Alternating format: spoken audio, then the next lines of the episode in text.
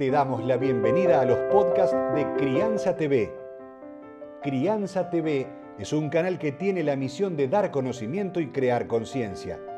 Un medio en el cual encontrarás a especialistas y profesionales que hablan de temas desde el embarazo, parto y lactancia, como de la crianza en todas sus etapas, así como también de educación, tecnología, estética, alimentación, medio ambiente y valores te invitamos a conocer nuestra web www.crianza.tv. Seguimos en todas las redes y canal de YouTube. Somos Crianza TV. Y ahora tu bebé empezó a comer y tu preocupación por todo lo que te van diciendo, qué alimentos sí, qué alimentos no, qué le puedo dar de comer, le pongo sal a las papillas que preparo o le doy azúcar, un poquito para que tenga más sabor o pienso si en vez de azúcar mejor le doy miel. Bueno, estos alimentos traen preocupaciones por aquellos que han leído o saben de los abuelos que dicen que sí o no. Por eso Justina Barronuevo hoy nos va a decir qué alimentos sí y qué alimentos no en los primeros momentos de su vida donde esto tiene que ser importante para toda la familia y cuidar a ese bebé que ahora empieza a comer. Bueno, alimentos que no se deberían entregar al niño hasta el año. Uno, el, clásico que se habla siempre es la miel. La miel por riesgo al botulismo. Así que, y aparte la miel aporta azúcar y la verdad que el azúcar tampoco sería, no es algo que le vaya a hacer mal al niño, pero sí, o sea, a nivel enfermedad, no es que se va a enfermar por consumir azúcar antes del año, pero sí le estamos dando un parámetro de sabor y le estamos dando una educación que no sería eh, necesaria que adquiera que todo el alimento que consuma tenga azúcar.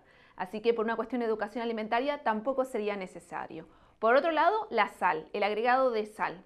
La que la recomendación de sodio de un niño, ya con los alimentos, con las verduras, con la fruta, hasta un adulto ya cubre el requerimiento de sodio sin tener que agregarle sal a las comidas. La sal incluye los calditos, o sea, los condimentos que también tienen sal.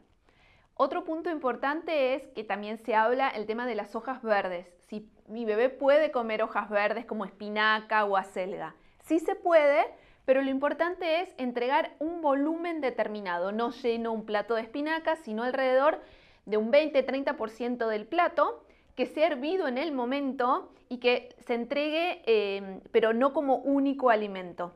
Esto es la recomendación y no usar eh, hojas verdes congeladas. Y algo importantísimo que lo que queremos hacer en esta primera etapa es que el niño se, se, conecte con alimentos eh, naturales, es no dar ultraprocesados. No es necesario llenarlos de alimentos de paquete. Siempre es interesante que en las primeras comidas uno vaya a la frutería, a la verdulería, ir a la carnicería, eh, descubrir lo que son legumbres, que en general el niño le cuesta incorporarlas, pero si se las entregamos acá en la primera etapa de vida, tenemos más posibilidades que las acepte. Así que eso es una herramienta importante y alimento que no, no sumaría, sino que restaría. Vas a encontrar libros, cursos, charlas y más información en www.crianza.tv.